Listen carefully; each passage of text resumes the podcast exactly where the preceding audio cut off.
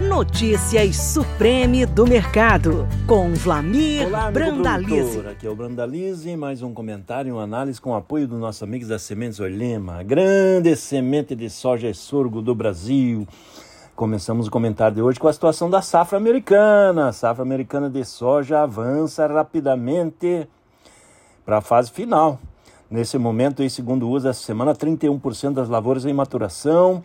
Semana passada era 16%, o ano passado era 20% e a média 25%. Ou seja, está adiantada a safra americana, vai ter colheita já nessa semana. Isso é um fator levemente negativo para o pregão aí para o mercado, em função de que quando começa a colheita americana, normalmente tem pressão negativa lá em Chicago. Qualidade das lavouras é uma das piores históricas da safra americana.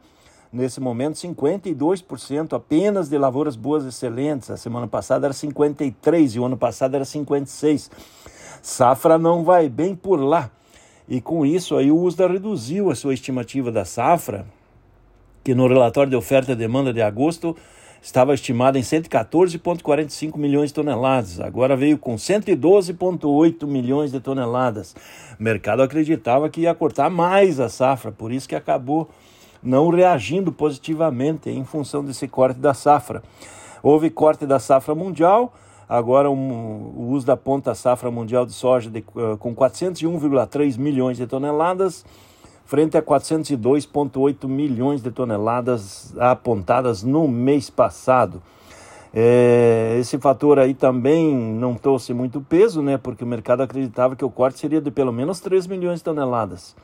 Então não teve grandes novidades. A única novidade positiva é que o USDA começa a corrigir a estimativa das importações de soja da China. Primeiro ele corrigiu a importação desse ano, 2023, que estavam em 100 milhões para 102, e a nova estimativa 23-24, que estava em 99 para 100 milhões de toneladas, ou seja, melhorando as compras chinesas. Tudo indica que os chineses vão comprar 102 milhões esse ano ou um pouco mais, e provavelmente vão comprar mais ainda em 2024. O uso é conservador e ele está olhando aí a China a passos lentos. E na realidade a China continua com demanda de alimentos muito aquecida e não vai parar, né? Então esse é o fator importante aí. Aqui no Brasil o plantio aí no Mato Grosso começou e de agora em diante é semente no solo e, olho pro, e os olhos para o céu para ver que, que venham as chuvas dentro da normalidade, com clima favorecendo a safra que vai começar.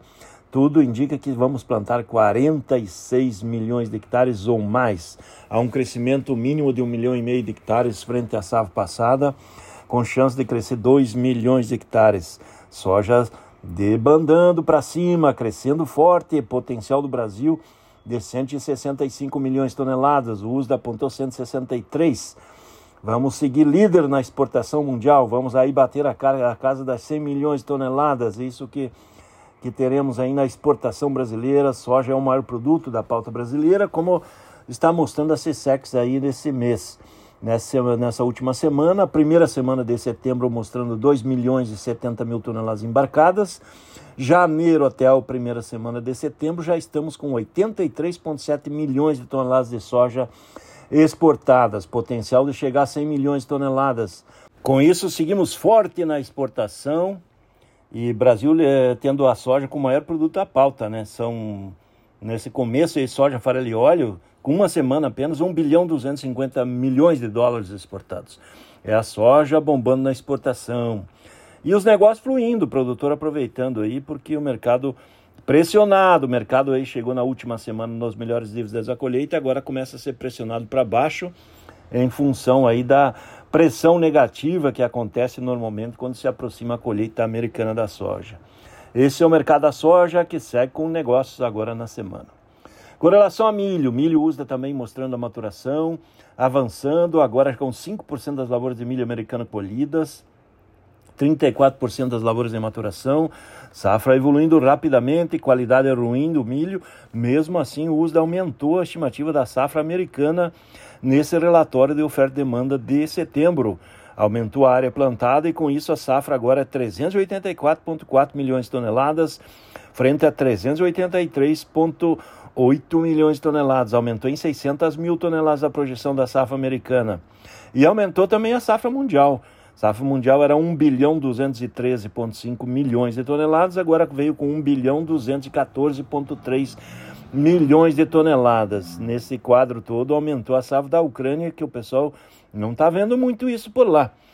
Estimando agora 28 milhões de toneladas de milho lá na Ucrânia, frente a 27,5 milhões de toneladas do mês passado. A Ucrânia continua com problema, a Rússia não quer renovar acordo do canal de de, de tráfego, de transporte de grãos ali no Mar Negro, tudo enrolado por lá.